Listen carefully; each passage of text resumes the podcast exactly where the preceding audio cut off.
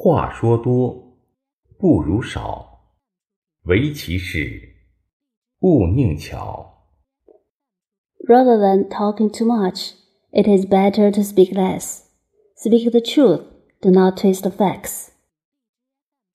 话多不如话少，实事求是，注意说话艺术，把握分寸，言多必失，祸从口出。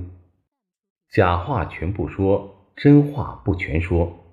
做人不能花言巧语、阿谀奉承、谎话连篇。 It's better to talk less than to talk more. We should seek truth from facts and talk properly. One is bound to have a slip of the tongue if he or she talks too much. Disaster emanates from careless talk. Tell no lies and tell not all truth. We can't say blandishments, flatter, or lie. 与他人沟通和交流时，嘴是最低矮、最谦卑的一扇门。说出的话要像舌头一样柔软，掌握说话尺度，真诚、客观、公正。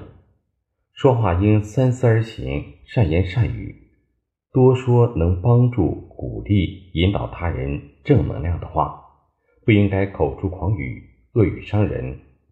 学会聆听，不随意插嘴、喧宾夺主。没有掌握恰当的时间、地点、对象，沟通的效果会适得其反。要谨记：不传是非，不挑是非，祸从口出。减少不必要的麻烦和争端。不确定说的话是否有益处时，保持沉默也是人生的一种态度，也是一种境界。 When communicating with others, our mouth is the first and most humble door, and our words should be as soft as our tongue. Talk properly, sincerely, objectively, and justly.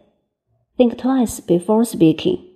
Say kind and positive words to help, encourage, and guide others, instead of talking wildly to hurt others. We should learn to listen. Don't interrupt others at will to usurp the host's role. Without the right time, place, and object, the effect of communication will be bad. Remember, don't talk behind others and don't foment trouble. Disaster emanates from careless talk. We should reduce unnecessary troubles and disputes.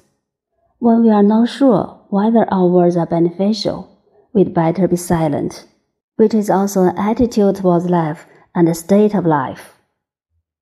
语言、文字、行为和心态都是与他人交流的表现形式，心态最为重要。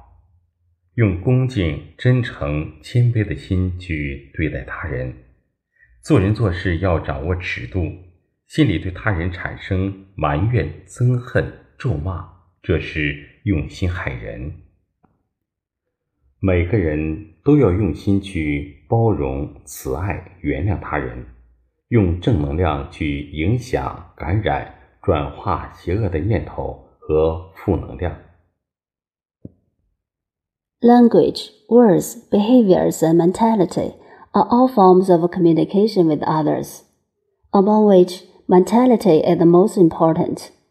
We should treat others with respect, sincerity, and humility, and act properly. To blame, hate, and curse others is to harm people in our hearts. Everyone should be tolerant, loving, and forgiving.